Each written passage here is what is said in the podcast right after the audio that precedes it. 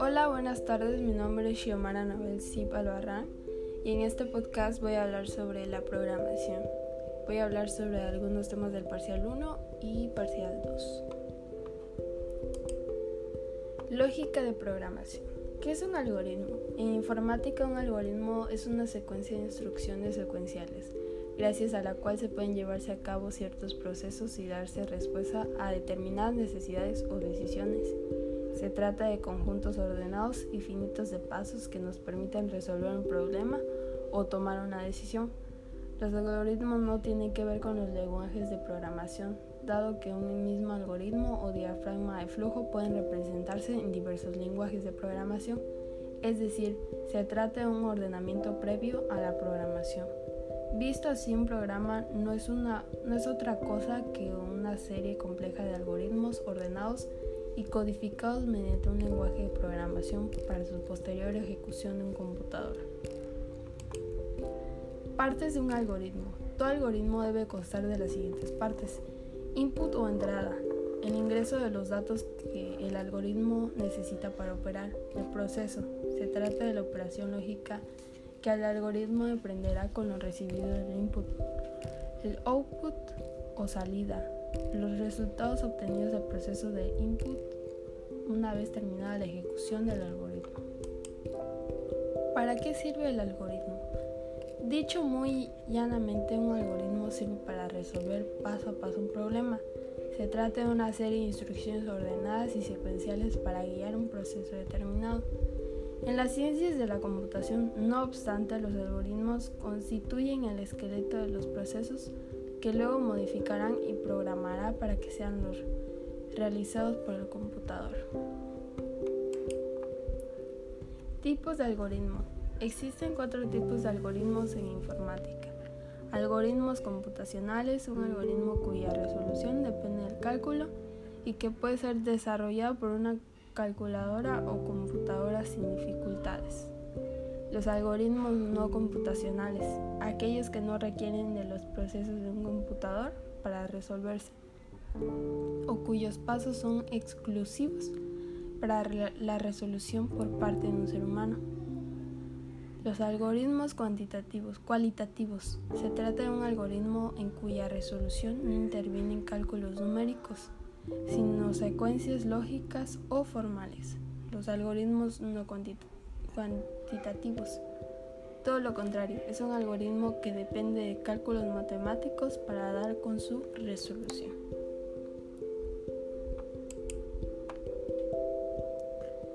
El diagrama de flujo. ¿Qué es un diagrama de flujo? El diagrama de flujo o también diagrama de actividades es una manera de representar gráficamente un algoritmo o proceso de alguna naturaleza a través de una serie de pasos estructurados y vinculados que permiten su revisión como un todo. La representación gráfica de estos procesos emplea en los diafragmas de flujo una serie determinada de figuras geométricas que presentan cada paso puntual del proceso que se está siendo evaluado.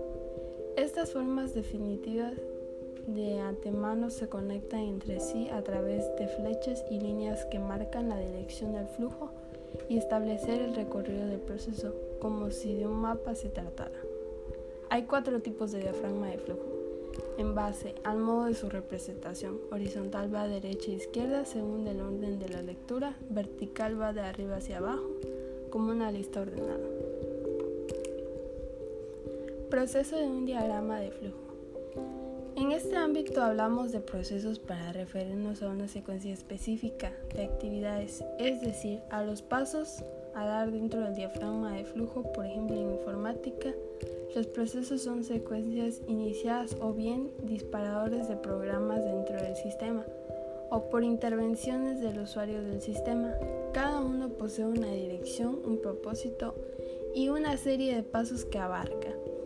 La simbología de un diagrama de flujo, los diagramas de flujo son unas formas especiales para representar diferentes tipos de acciones o pasos en un proceso. Las líneas y flechas muestran la secuencia de los pasos y las relaciones entre ellos. Estos son conocidos como símbolos de diafragma de flujo. El tipo de, diagrama dicta los símbolos de diagramas de flujo que se utilizan. Por ejemplo, un diagrama de flujo de datos puede contener un símbolo de entrada o salida, también conocido como un símbolo de ES, pero no es muy común verlo en la mayoría de los diagramas de flujo de procesos. El pseudocódigo falso o falso lenguaje es comúnmente utilizado por los programadores para omitir secciones de código o dar una explicación del, paradigma que tomó el mismo programador para hacer sus códigos. Esto quiere decir que el pseudocódigo no es un programable, sino facilita la programación. El principal objetivo del pseudocódigo es representar la solución de un algoritmo de la forma más detallada posible y a su vez lo más parecida posible al lenguaje que posteriormente se utilizará para la codificación del mismo. El pseudocódigo es comúnmente utilizado por los programadores para omitir secciones de código o para dar una explicación del paradigma que toma el mismo programador.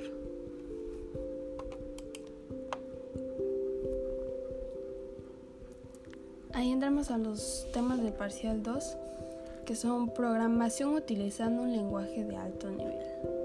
Los tipos de lenguajes de programación son un lenguaje de programación permite al usuario crear programas que sean entendidos por el ordenador directa o indirectamente con el objetivo de realizar alguna tarea.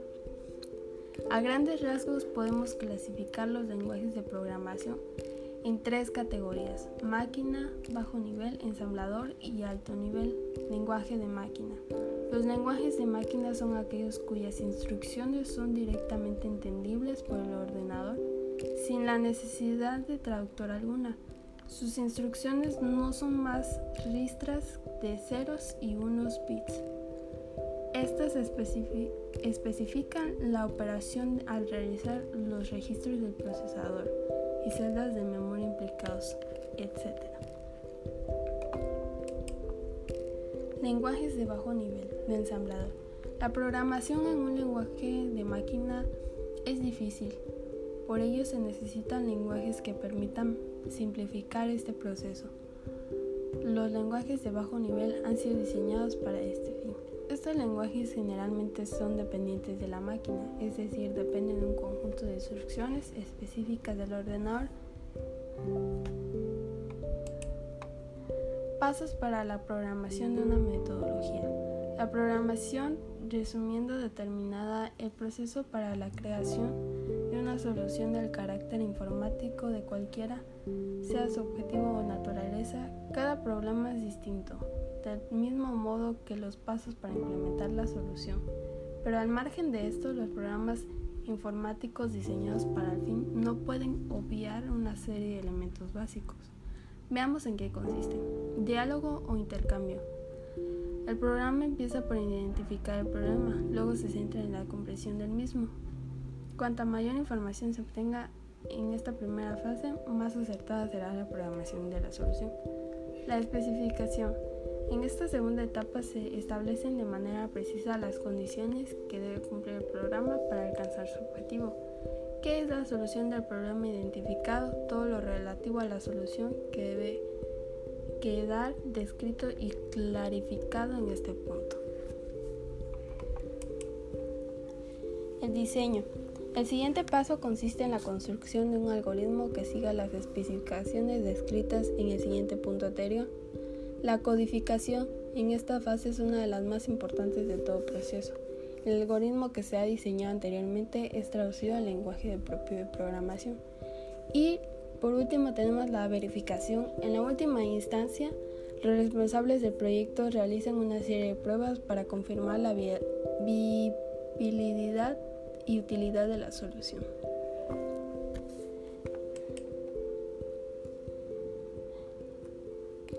Y este, esto es todo por el podcast. Muchas gracias por su atención.